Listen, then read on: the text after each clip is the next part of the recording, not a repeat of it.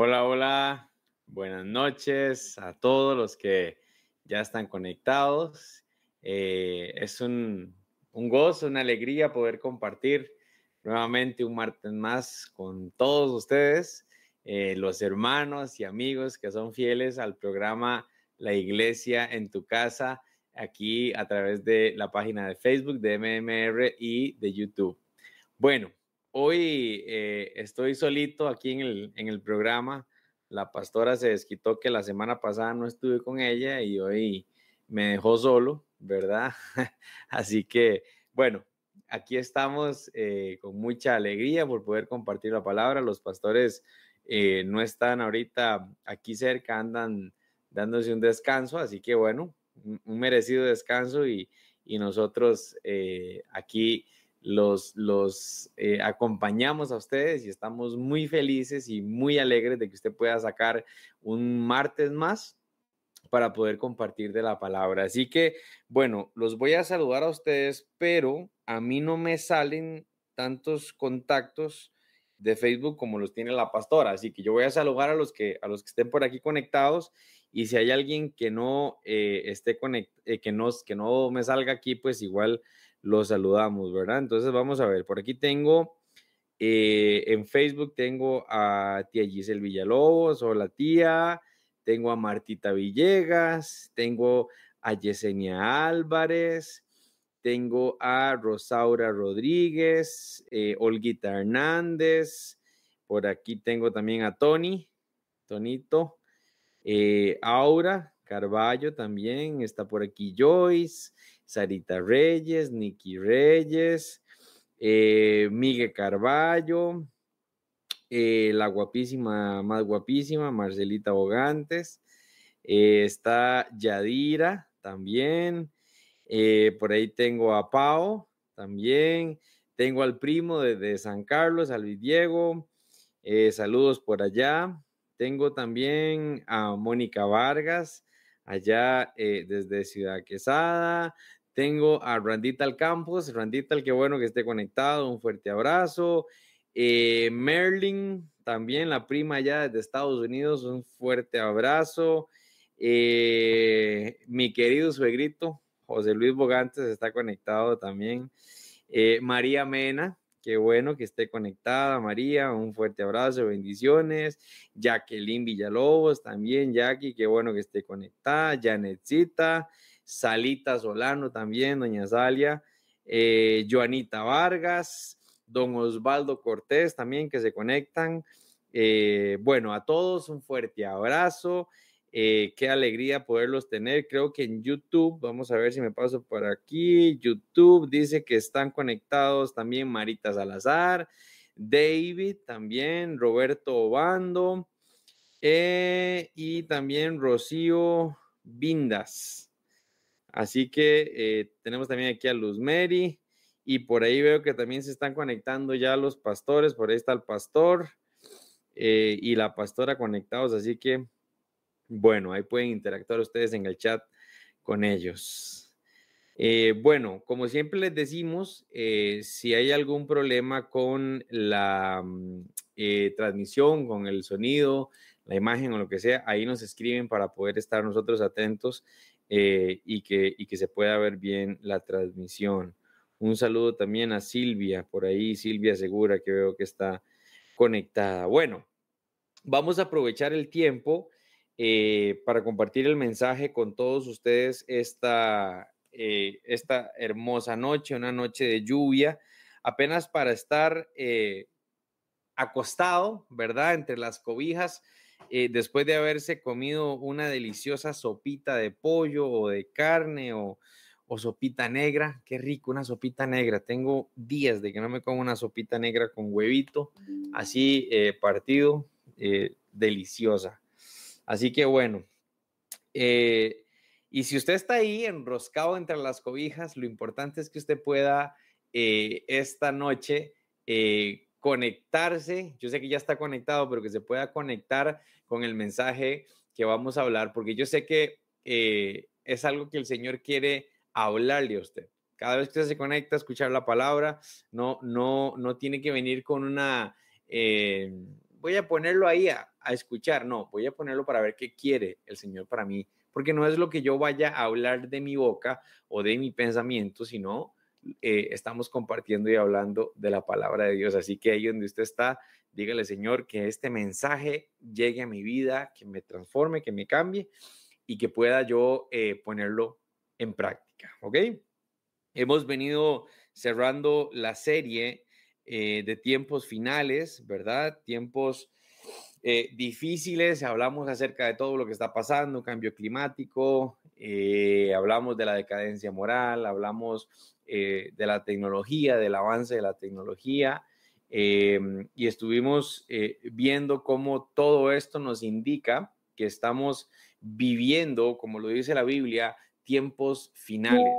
¿Finales de qué? ¿Se acaba el mundo? Pues no, no, no se va a acabar el mundo ya, pero sí, es, sí se marca un tiempo final, según lo dice la Biblia, para la iglesia aquí en la tierra, porque viene un tiempo de destrucción y el Señor Jesús nos ha prometido eh, sacarnos antes de que venga ese tiempo de destrucción. Así que si usted está escuchando, es porque el Señor quiere que usted sea parte de ese pueblo que se va a salvar. Y hoy quiero compartir un mensaje con ustedes que se titula, eh, es, un, es una, un título que señala eh, acción, una acción que debemos nosotros eh, realizar, ¿verdad? Entonces, el título es Hazlo una vez más. ¿Ok? Así que ponga mucha atención y ahí más adelante vamos a estarlos saludando eh, en los comentarios y viendo las personas que se van conectando poco a poco. Quiero compartir con ustedes una historia que vivió, eh, se vivió en el tiempo de Jesús, cuando Jesús estuvo aquí en la tierra. Cuando Jesús eh, nació, fue un niño como nosotros, obviamente adecuado a su época, que tuvo que, pues, que estudiar, aprender a, a leer, a, a realizar muchas funciones, ayudarle a su mamá a hacer oficio en la casa y él fue creciendo y creciendo y creciendo y fue eh, enfocándose en cumplir el propósito de Dios en su vida. Y cuando él inicia eh, eh, su ministerio, ya en una edad joven adulto, ¿verdad? En, sus treintas, Jesús inicia su ministerio. La Biblia cuenta de que llega un día y él está eh, enseñando la palabra junto al mar. Y entonces, como la fama de él empieza a, crecer, porque recordemos que el pueblo judío en la época de Jesús era un pueblo que estaba siendo dominado por el imperio romano. Entonces los judíos estaban esperando a que se levantara un Mesías, un Salvador, por una promesa que ellos tenían en los libros de los profetas.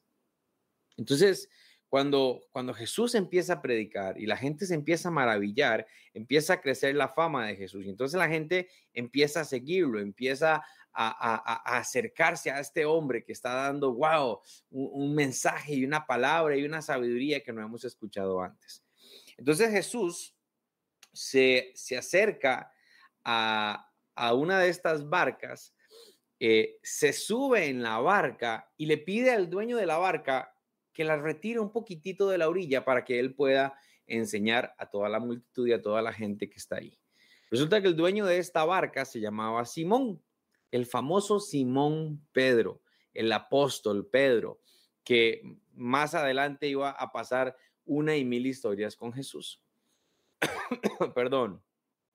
Jesús da su enseñanza, enseña a la multitud y luego le pide a Simón Pedro y a sus hermanos que eran pescadores que remen mar adentro, eh, porque cuando, cuando Jesús se acerca a ellos, él los ve que están eh, lavando las redes. Antes se pescaba con redes y entonces ya ellos estaban limpiando la red, eh, significando esto que había terminado la pesca de, la jornada, ¿cierto? De, la jornada de trabajo había terminado, habían pasado toda la noche pescando y ya eh, en, la mañana estaban limpiando las redes seguramente para irse a descansar. Cuando Jesús eh, le pide a los hermanos, a Simón Pedro y a sus hermanos, vamos mar adentro, vamos, remen para adentro. Ellos eh, seguramente cansados, eh, bueno, Jesús, ¿y como para qué será? Vamos más adentro y tiren la red. Y entonces ellos se vuelven a donde Jesús y le dicen, Jesús, hemos estado pescando toda la noche y no hemos agarrado absolutamente nada. No hemos pescado absolutamente nada. Tenemos que entender un poquito el contexto de esta historia, porque cualquiera eh, dice, pero ¿cómo? es? Si es Jesús el que dice, a mí Jesús me habla y yo lo hago inmediatamente. Eh, estos hombres eran pescadores de profesión, desde niños estaban en el negocio eh, de la pesca y cuando uno va a pescar en mar adentro, yo no, no es que sea un gran pescador, pero he ido a pescar y una de las últimas experiencias cuando uno pesca en el mar, en una panguilla, una de las características de pescar es que usted tiene que tener mucha paciencia. ¿eh? No es que usted tira y saca, tira y saca, no. Hay que tener paciencia, hay que saber dónde, en qué parte del mar es que se, se, se, pesca, donde están los peces. Y bueno, uno al final va y, tira la cuerda si sale algo bien y si no, pues también. Solo el hecho de estar ahí disfrutando.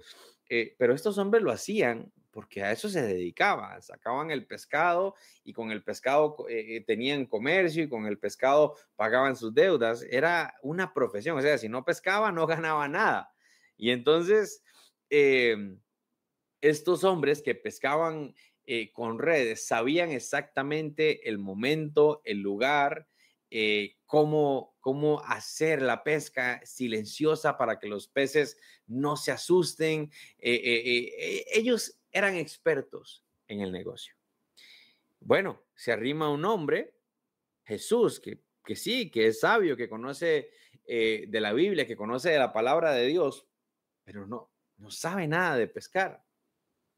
No, no vive, no estuvo con nosotros toda la noche ahí en un botecito porque esa es una de las cosas que si usted no está preparado, mire, pasar cinco horas en un bote esté ahí y en este movimiento, hermanos, ya después de, no sé, una o dos horas, ya usted empieza a sentir que la boca se le hace agua y en cualquier momento bota usted el desayuno. Entonces, cuando Jesús les pide, muchachos, vamos adentro. Es como, eh, Jesús, eh, hagamos otra cosa. Mejor vámonos, no sé, al bosque, al Monte de los Olivos, vámonos a otro lado. No, adentro no. ¿eh? Es como que usted llegue el domingo a la iglesia y le digamos nosotros, bueno hermanos, vamos a devolvernos al trabajo. Hoy domingo vamos a ir a trabajar para el Señor.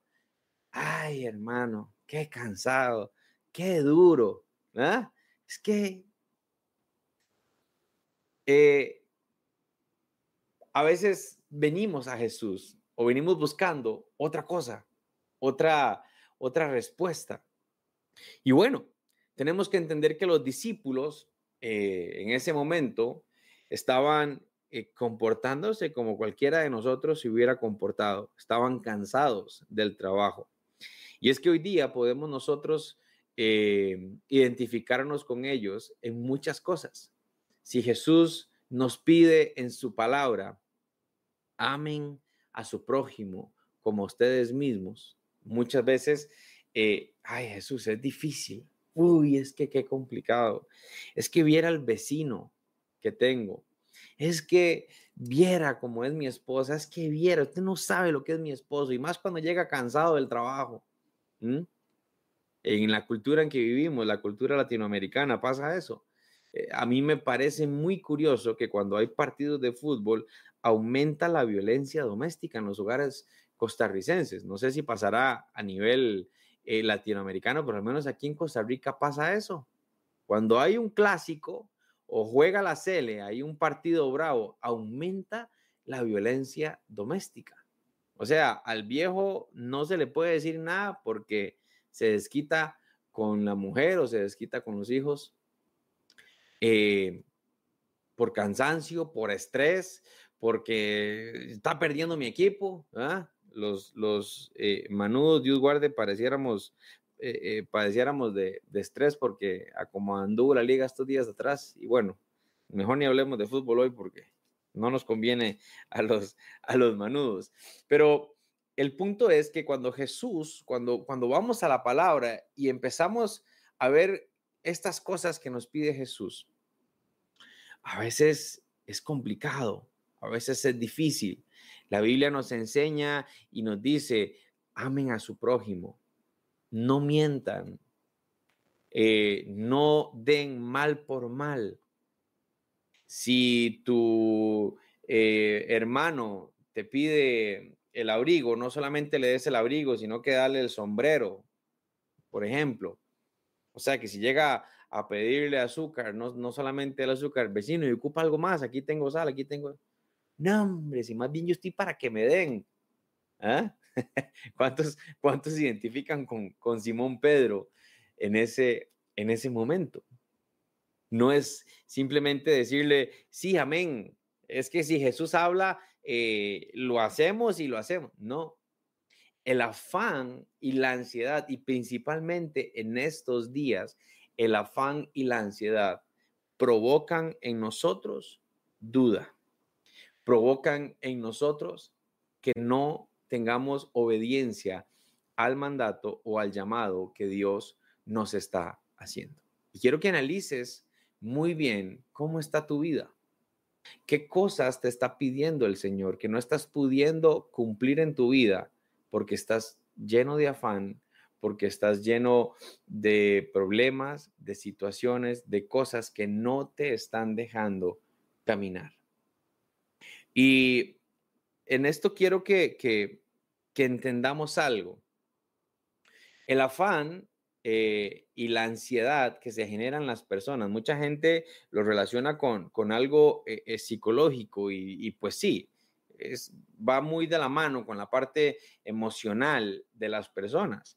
Pero el afán, y, y, Jesús escribe en los evangelios acerca del afán y la ansiedad y dicen, por nada estéis afanosos, antes sean conocidas todas vuestras plegarias en oración a Dios.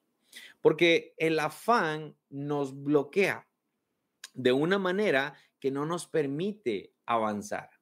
Y es que cuando nos afanamos por algo es porque empezamos a imaginarnos qué puede pasar a raíz de, esa situación. Entonces es como que, eh, vamos a ver, es como que usted esté trabajando normal y de pronto el jefe le diga, eh, mira, eh, fulanito, necesito hablar con usted. Y en ese momento, usted empieza a decir, ay Dios mío, ¿y ahora qué hice? Es la típica cuando la pareja de uno le dice, eh, necesito decirle algo. Ahora más tarde hablamos. Ay, Señor Jesucristo.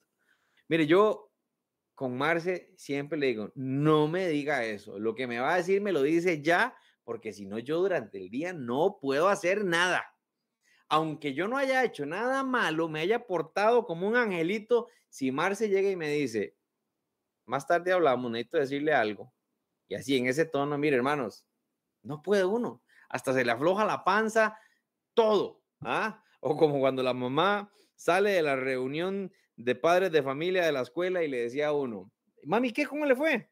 En la casa hablamos con Israel. Ay, Señor bendito. Terrible, terrible. Y entonces empieza a generar en nosotros una ansiedad, porque usted empieza a pensar y usted dice, ¿qué hice? ¿Será que hice esto malo? ¿Será que hice lo otro? Uy, ¿y si pasa esto? Uy, y si pasa lo otro, uy, y, si muevo aquí, puede ser que me pase esto y que pase algo malo. Y empezamos a maquinar un montón de cosas que nos empiezan a bloquear, que nos empiezan tanto emocionalmente, ¿verdad? Mentalmente, empiezan a bloquearnos y no nos permiten avanzar y no nos permiten obedecer al llamado, al mandato que Dios nos está haciendo. Y eso pasa en todo. Usted está eh, enojado con su pareja o con alguien de la familia y Dios le habla a su corazón y le dice, tienes que perdonarlo. Tienes que ir y decirle, mire, perdóneme, no quiero estar enojado, pero uno empieza a pensar, ay, pero si voy y más bien me dice, va jalando de aquí, payaso, yo con usted no quiero hablar. Uy, y si voy y pasa esto, y si voy y me rechaza, y si voy y más bien es peor el ridículo, uy, y si voy y más bien terminamos agarrados peor. Y entonces eso nos termina bloqueando y termina haciendo que nosotros no avancemos. A veces vamos por la calle, vamos en el bus y sentimos de parte de Dios hacer algo, hablarle a alguien de la palabra o, preguntarle a alguien, ¿estás bien? ¿Necesitas algo? Pero empezamos, uy, ¿y si me rechaza? Uy, qué vergüenza. Uy, ¿y si pasa esto? Uy, ¿y si pasa lo otro? Y entonces empezamos a bloquearnos. Eso es afán.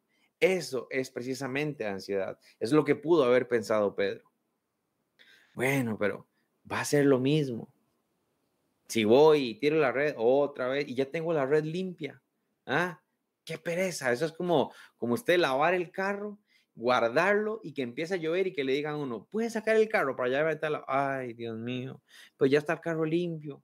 Sacarlo y que se ensucia y todo. ¿ah? Eh, pasa lo mismo. Es como que usted arregla la cocina y vamos a comer todos y otra vez ensucia la cocina. Así Eh, y entonces, por ese afán y por esa ansiedad, no eh, logramos obedecer al mandato y a la llamada, al llamado que Dios eh, nos está haciendo en ese momento. Y usted dice, bueno, pues sí, pasa, pasan ciertas cosas, o, pero al final uno termina haciendo eh, la acción de ahí, termino, soy esposa, tengo que cocinar, soy mamá, tengo que, que, que, servir a los hijos, aunque no me los aguante, aunque esto y lo otro, al final lo termino haciendo. Ese es el problema que está pasando hoy día, que estamos siendo influenciados principalmente por la tecnología, como lo estábamos estudiando, estamos siendo influenciados en nuestra parte mental y entonces estamos viviendo en automático. Soy esposo, soy papá, soy empleado, pero no estoy viviendo una vida plena como Dios quiere que yo la viva. Entonces, a mi marido, entre más pase él fuera y yo fuera y menos nos veamos, mejor, para no terminar eh, eh, divorciados. Dormimos en la misma cama, pero buenas noches, chao, y trate de dormirse rápido o déjeme dormir rápido para no escucharlo roncar. Esa no es la voluntad de Dios. Eso no es lo que Dios quiere para nosotros estos carajillos estoy diciendo que se vayan para la escuela porque no me los aguanto, porque estoy que lo otro, y no me aguanto al vecino, y no me aguanto el perro, y no me aguanto nada. Soy yo el del problema. Soy yo el que, el que no estoy viviendo, el que no estoy llevando la vida. Es que en el trabajo es una cochinada, nadie me entiende, el jefe es un explotador, los compañeros aquí, los compañeros allá, el trabajo aquí, el lugar, que, qué calor, que, qué frío, que, qué pereza, que qué. ¿Quién es el, el del problema? Yo porque estoy siendo influenciado por toda la presión del mundo, por todo lo que está pasando, por las redes sociales, por eh, la televisión, por todo lo que está pasando y está me está convirtiendo esto en una persona que no soy. Pero lo más grave es que no me está permitiendo obedecer al llamado que Dios me está haciendo. Esa no es la voluntad que tiene Dios para nuestra vida. Eso no es lo que Dios quiere para ti. Dios quiere completamente otra cosa. Y aquí hay, conectadas eh, eh, personas que conocen el Evangelio de muchos años y personas que tal vez no tienen mucho tiempo o no conocen nada de la Biblia. Y este mensaje es igual para todos porque el afán y la influencia que tenemos desde afuera la tenemos todos, los que tenemos toda la vida en una iglesia y los que nunca han ido a una iglesia, tenemos la misma influencia, los mismos problemas, las mismas situaciones, las mismas cosas. Los problemas no se van a quitar. Y por eso quiero compartir con ustedes un salmo eh, que mucha gente lo tiene como amuleto.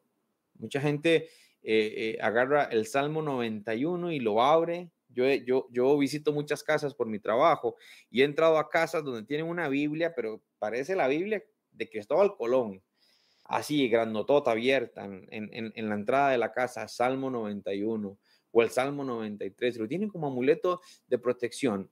Pero yo quiero enseñarte esta noche que el Salmo 91 está escrito para que nosotros entendamos cómo es que Dios quiere que vivamos sus hijos. Y cuando hablo de los hijos de Dios, no estoy hablando ni de todos los hombres, ni estoy hablando de una religión, no, no, no, no estoy eh, eh, especificando que solo cierta religión, no, estoy hablando los que deciden creerle, los que deciden obedecerle, los que viven conforme, los que escuchan su voz como Pedro, pero son obedientes, son los que logran vivir como lo dice el Salmo 91. Y quiero que miren la pantalla conmigo porque lo voy a compartir en otra versión, eh, en la versión eh, nueva traducción viviente. Así que quiero que usted pueda verlo ahí en la pantalla conmigo y lo pueda leer. Salmo 91.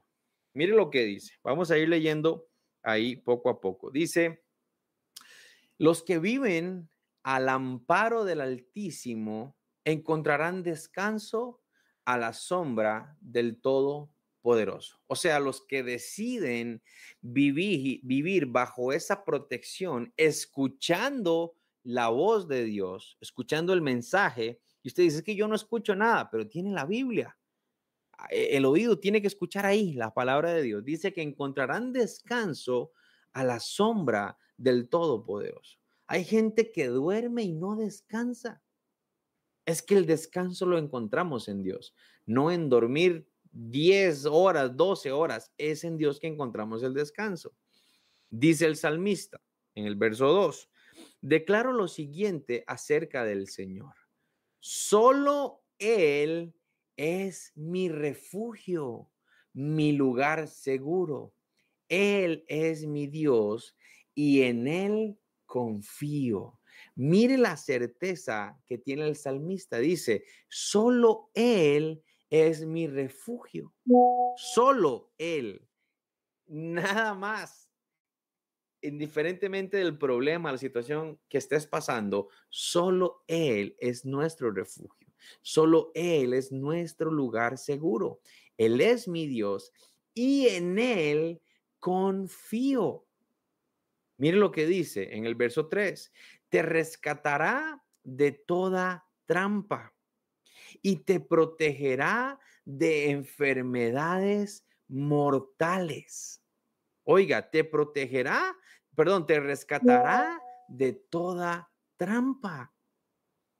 Hay gente que se preocupa por todo. Ay, si pasa esto. La gente que tiene negocios o que, o que quiere emprender o que, o que está estudiando. Uy, si pasa esto. Uy, si no encuentro trabajo. Uy, si pasa aquí. Uy, si me tienden una trampa. ¿En quién está puesta tu fe? Él te rescatará de toda trampa y te protegerá de enfermedades mortales. Hay gente que está tan susceptible que si ahorita dicen, volvió la pandemia, rapidito se encierran y no vuelven a nada. ¿Qué pasa? ¿En quién está nuestra confianza? Él te protegerá de enfermedades y oigan, no cualquier enfermedad, de enfermedades mortales. No es una gripecilla, no, enfermedades que te pueden matar. Él te protegerá, pero, pero si le obedecemos, si le escuchamos. Dice eh, el verso 4, con sus plumas te cubrirá y con sus alas te dará refugio, como una gallina. No sé cuántos han tenido la oportunidad de ver una gallina protegiendo a sus pollitos. Cuando viene el peligro, los pollitos se meten debajo de las alas y, y la gallina los cubre y el pollito ahí se siente segura. Con sus alas te dará refugio. Sus fieles promesas son tu armadura y tu protección. Oiga lo que acabamos de leer. ¿Cuál es tu protección y cuál es tu armadura? Las promesas de Dios. Lo que diga el doctor, no. Lo que diga la economía, no. Lo que digan los bancos, no. Lo que diga el gobierno, no. Lo que pienses tú que es lo mejor, no.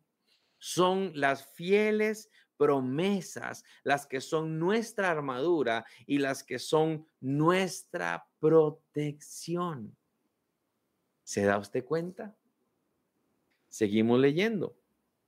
En el verso 5 dice, no tengas miedo de los terrores de la noche, ni de la flecha que se lanza en el día. Mire qué curioso lo que escribe el salmista aquí. Los terrores de la noche no se refiere a los monstruos y a la tule vieja y a la llorona que salen de noche, no, hermanos, eso es fantasía. Se refiere a las cosas oscuras. Hay gente que tiene temor porque dice, uy, cuando hablan de que hay conspiraciones y que esto oculto y que, y que los marcianos no sabemos si son reales o no, y empieza una ansiedad y la gente termina comiéndose las uñas y hasta con taquicardia. No tengas miedo a esas cosas ni tengas miedo de la flecha que se lanza en el día, tampoco tengas miedo de lo que se dice todo el todo eh, en las noticias y en el ambiente y lo que dicen, no tengas miedo, no tengas temor de esas cosas. Mire lo que dice el verso 6, no temas a la enfermedad que acecha en la oscuridad. ¿Sabe cuál es esa enfermedad que acecha en la oscuridad? Las cosas que de pronto salen. ¿Cómo que tengo esto? ¿Cómo que salió esto? Yo no me había dado cuenta. ¿Cómo? No tengas miedo. Quien controla nuestra vida, quien tiene todo es el Señor. Pero ojo, ojo, no es que podemos y tenemos que vivir una vida, eh, ah, relax, dijo Cantinflas. Tenemos que obedecer. El Señor quiere que seas una persona sana y por eso cada vez que te sientas a la mesa, o al menos unos minutos antes de que te vayas a comer, él dice, mm, eso que te vas a comer no te va a hacer bien. ¿Mm? Y ahí decidimos nosotros qué hacemos o no hacemos, porque a veces la gente toma esto como que, ah, no temo la enfermedad que es hecha, entonces vivimos la vida relax. No, tenemos que escuchar qué nos está enseñando el Señor. El problema es que nosotros no entendemos. Cuando estamos en la fiesta, nos tapamos los oídos y que siga la fiesta. Entendemos hasta que nos sienta un doctor y nos dice, usted o deja de comer chicharrones o se va a morir, porque ya sus venas no aguantan más. Ya están cayendo palos. Y a mí me están cayendo palos. Yo creo que mi esposa está poniendo amén a cada rato ahí en esto que estoy diciendo. Pero es una realidad. Entonces, a veces, a veces queremos y cuando llegamos a ese momento de que el doctor nos está diciendo esto, ay no doctor, pero no se preocupe porque el Salmo 91 dice, no temas a la enfermedad que acecha en la oscuridad. No, no temas de eso porque ahora todo es cáncer y hay gente que se cuida y, gente que de pronto le empiezan a salir cosas. No, no temas a eso. No temas a eso, pero tienes que cuidarte. Cuando la Biblia se refiere y dice, no temas a esto, es que no dejes de vivir por estas cosas. No dejes de ser feliz, no dejes de, ser eh, una persona realizada en Dios por estas cosas. Seguimos leyendo. No temas a la enfermedad que acecha en la oscuridad, ni a la catástrofe que estalla al mediodía. Hay gente que, que, ve noticias o que escucha o que ve o que le dicen y se alteran completamente. No tengas miedo. Mira lo que dice el verso 7. Aunque caigan mil a tu lado, aunque mueran diez mil a tu alrededor, esos males no te tocarán. Ahora mire lo que pasa aquí. Mucha gente se confundió con este, este eh, verso 7 en la pandemia. Porque muchos pastores llegaron a decir, aunque caigan mil y diez mil que están muriendo en el país, a ti no llegarán y empezaron a morir cristianos y empezaron a morir pastores y empezaron a morir un montón de gente que conoció de la palabra de Dios. Todo el mundo decía, pero ¿qué es esto, Dios mío? ¿Dónde están las promesas? ¿Y dónde está la palabra de Dios? ¿Y dónde está esto? Cuando la Biblia dice, aunque caigan mil a tu lado, aunque mueran diez mil a tu alrededor, recuerda que la muerte para nosotros, los que estamos en Dios, no es una pérdida, sino que es ganancia. Pablo dice, para mí el vivir es Cristo y el morir es ganancia. Pero Pablo, quien es quien escribe esto, tenía una vida recta obedeciendo al Señor y por eso él podía decir, para mí el vivir es Cristo, o sea, yo vivo conforme a lo que me está mandando el Señor. Y Pablo no tenía la Biblia como la tenemos nosotros era por lo que el Espíritu Santo le iba diciendo, lo que le iba poniendo en su corazón. Y entonces Pablo dice, yo vivo para Cristo y si muero es ganancia. ¿Mm? Si muero es ganancia. Y claro que es ganancia, porque para nosotros el morir es ir ya allá a descansar con el Señor. Hay mucha gente eh, los que saben la situación que, vivimos nosotros con nuestro hermano Natanael, que murió en un incendio aquí en el pueblo, en Santa Bárbara, mucha gente, qué terrible, que esto y que lo otro. Para nosotros es una victoria saber que mi hermano está allá descansando, pero él se perdió tan jovencito con esto y que no, ¿cuál se perdió? no se perdió de nada. Es que cuando, cuando lleguemos allá arriba y veamos todo lo que hay allá arriba, vamos a decir, Dios mío, pero ¿por qué no me llevaste antes? ¿Por qué me tenías allá abajo sufriendo tanto? ¿Ah? Sufriendo con el colesterol, con la contaminación, con una cosa, con la otra. Porque tenemos una mente muy reducida. Verso 8. Simplemente abre tus ojos. Oiga lo que está diciendo el salmista. Simplemente abra sus ojos y mira cómo los perversos reciben su merecido abra los ojos y mire cómo está la situación en la calle y mire lo que está pasando en el mundo y mira cómo nosotros estamos siendo protegidos, cómo nosotros estamos eh, siendo guardados, estamos siendo bendecidos. El problema es que no vemos la bendición que tenemos ahorita en el trabajo y en nuestra vida porque estamos viendo al que tiene más.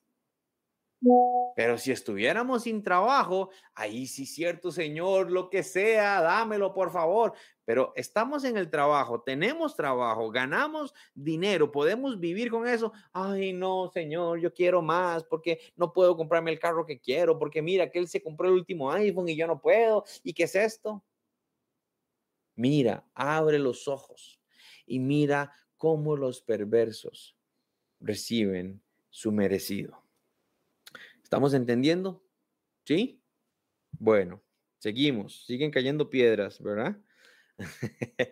Verso 9 dice, si haces al Señor tu refugio, aquí está la clave del Salmo 91. Si haces al Señor tu refugio y al Altísimo tu resguardo, ningún mal, voy a acercarme un poquitito más al micrófono para que me escuche bien, ningún mal te conquistará, ninguna plaga se acercará a tu hogar.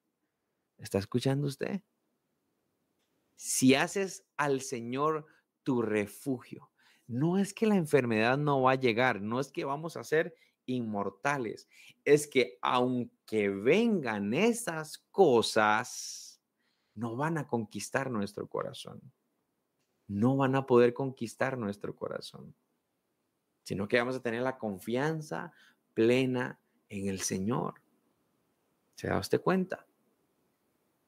Cuando estuvo el tema de la pandemia, yo recuerdo, y mi suegro que está aquí conectado, mi suegro estuvo días en cuidados intensivos en el hospital de Alajuela y estuvo un día en el que nos estábamos esperando las horas simplemente para que nos dijeran eh, ya murió. Como muchos de los que están aquí conectados despidieron a hermanos, no sé, papá, abuelitos, que, que murieron. Y como les decía anteriormente, no es que si, que si su familiar murió, ah, es que estaba mal con Dios, no. Dios es quien decide el día y la hora y, cómo morimos. Pero el tema es cómo tú tomas esa noticia, cómo tú vas a vivir con eso. El que murió, murió. Si se fue con Cristo, gloria a Dios. Si se fue sin Cristo, pues no sé, el Señor tenga misericordia porque la Biblia es clara, hay dos caminos, ¿verdad? Pero nosotros que quedamos aquí, ¿qué, queda en nosotros? ¿Nos, ¿Nos conquista el mal? ¿Qué pasa con eso? Ninguna plaga se acercará a tu hogar. Cuando, cuando estábamos ahí, nosotros orábamos y le decíamos, bueno, Señor, mi suegro está en tus manos. Si tú quieres llevártelo, pues él, él es tu hijo. Y si no, que se haga tu voluntad. Y mi suegro se levantó, ahí está, vivito y, y coleando, como dicen. Aquí, hermanos, a mí fue el primero que me dio eh, eh, el, virus, esa, esa gripe, y Marcia estaba embarazada de Annie cuando le dio, y gloria a Dios porque, porque salimos, salimos bien. Entonces, No es que Dios haga acepción de personas, simplemente que como esté nuestro corazón, es como tomamos las cosas, es como, como llevamos las cosas, porque usted dice, bueno, eh, eh, eh, como, como a usted no se le murió el suegro, bueno, pero es que mi hermano murió en un incendio de 16 años, sirviendo al Señor. Muerte es muerte, no es lo que pase, no es la muerte, es cómo nosotros enfrentamos estas cosas. Dice el verso 11, pues Él ordenará a sus ángeles que te protejan por donde vayas. Tú no te imaginas el peligro que, vives o que puedes pasar, que Dios te protege, que Dios te, te, cuida. No tenemos idea. Te sostendrán con sus manos. Mire lo que dice, te sostendrán con, con sus manos para que ni siquiera te lastime el pie con una piedra. Pisotearás leones y cobras. Aplastarás feroces leones serpientes bajo tus pies. Aquí el salmista hace una representación del león, porque si usted va caminando por África y se topa un león, el león, usted se lo topa y el león inmediatamente va a pararse frente a usted, va a, tomar una postura de autoridad y lo va a retar. ¿Qué va a hacer? Aquí estoy listo para lo que sea. Como muchos problemas que nos topamos en la vida, ¿cierto? Que usted va y donde usted lo ve dice, ay, viene este problema. Y el problema se le para firme y Dios mío, pero mire lo que dice, pisotearás leones. Ahora dice, leones, que son esos problemas que, que usted desde que los ve, usted dice, aquí hay problemas. Y cobras, la cobra, la serpiente, la que está escondida más bien, está entre el pasto, entre un huequito y está esperando que usted pase para. Son esos problemas que usted dice, pero Dios mío, ¿cómo pasó esto si todo estaba bien? Ambos los vas a aplastar y los tendrás bajo tus pies. Verso 14. El Señor dice, rescataré a los que me aman, protegeré a los que confían en mi nombre. Cuando me llamen, yo les responderé estaré con ellos en medio de las dificultades, los rescataré y los honraré. Los recompensaré con una larga vida y les daré mi salvación. Salmo 91 es una promesa de vida bajo la protección del Señor. No que no nos va a pasar nada, sino que aunque nos pasen esas cosas, vamos a continuar pegados, vamos a continuar con esa postura firme, emocional. Ni el afán ni la ansiedad nos van a hacer dudar. ¿Y qué pasa? ¿Qué pasa cuando nosotros eh, entendemos esto y actuamos? Pedro dice a Jesús, Señor, hemos echado la red toda la noche y no hemos pescado absolutamente nada. Pero en tu nombre echaré la red. Mire qué declaración de Pedro. En tu nombre echaré la red. Pedro vio el afán, vio la situación, se dejó inclusive eh, que llegara a su mente, porque él le dice, Señor, hemos ido toda la noche pero inmediatamente entra esa protección, esa cobertura del Señor y dice, pero en tu nombre echaré la red. Cuando le crees a ese mandato, cuando logras bloquear esa influencia que viene de afuera y le crees al Señor, ves el milagro. Y dice la Biblia que eran tantos los peces cuando echaron la red que tuvieron que llamar a las otras barcas, vengan porque nos estamos hundiendo de tantos peces te pregunto esta noche, ¿qué es lo que el Señor te está mandando hacer que no lo estás haciendo porque hay afán, hay ansiedad, porque estás siendo em, influido, tienes mucha influencia de afuera y tienes la mente bloqueada por esa influencia? ¿Qué es? ¿Qué es lo que ya intentaste hacer, pero desististe de hacerlo porque dijiste, yo la verdad que no lo voy a lograr. No, no puedo hacerlo. ya lo intenté con mi esposo, no puedo, ya lo intenté aquí, ya intenté perdonar y no puedo, estoy bloqueado. Esta noche quiero decirte, hazlo una vez más, pero esta vez créele al Señor. Esta vez hazlo en el nombre de Jesús. Si ya desististe con tus hijos, si ya dices ya esto que se pierda, que pase lo que sea, vuelve a tomar la cuerda, vuelve a tomar la red y échala en el nombre de Jesús. En tu ministerio, en tu vida, si estás luchando contra un pecado, si estás luchando contra la tentación y dices, ya no puedo, siempre oro y hago y siempre lo mismo, lo mismo y no puedo, hazlo una vez más en el nombre de Jesús. Si estás luchando con tu carácter, eh, con lo que sea, y el Señor te está hablando, y el Señor te está diciendo, ve mar adentro, ve, hazlo, pero hazlo en el nombre de Jesús.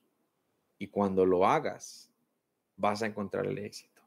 Cuando lo hagas, vas a ver la, la, sobrenaturalidad de Dios. Y dice la palabra que cuando eso pasó, Pedro cayó de rodillas postrado delante del maestro y le dijo, Señor, no soy digno de ti.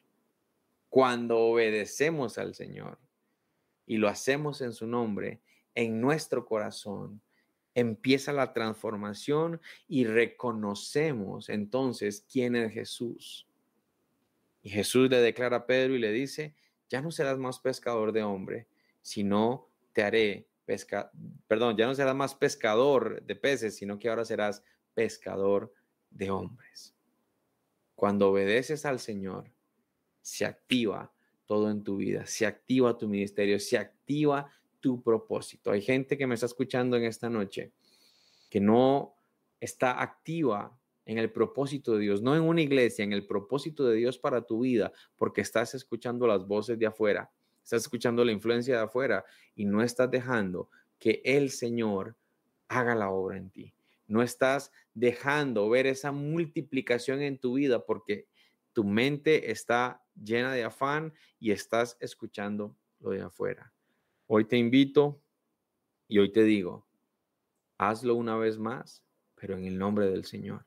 Vuelve a retomar los estudios, vuelve a retomar tu proyecto, vuelve a reenamorarte de tu esposo, de tu esposa, vuelve a retomar con tus hijos, vuelve a retomar el tiempo de oración que olvidaste, vuelve a retomar los tiempitos que leía la Biblia, vuelve a retomarlo, pero hazlo en el nombre de Jesús y vas a ver el éxito.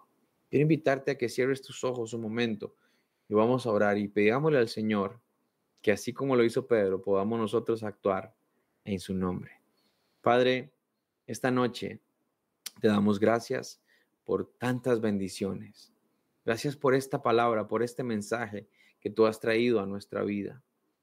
Hoy entendemos que estamos rodeados de mucho afán, que estamos rodeados de tantas voces externas que no escuchamos tu voz o escuchamos pero dudamos, no sabemos si eres tú, porque nos da miedo, porque creemos que pueden pasar cosas que nos afecten y entonces no actuamos. Pero hoy queremos pedirte que nos ayudes. O yo te quiero pedir que cada uno de los que están viendo este video puedan tomar fuerzas como las tomó Pedro y decir, en tu nombre echaré la red.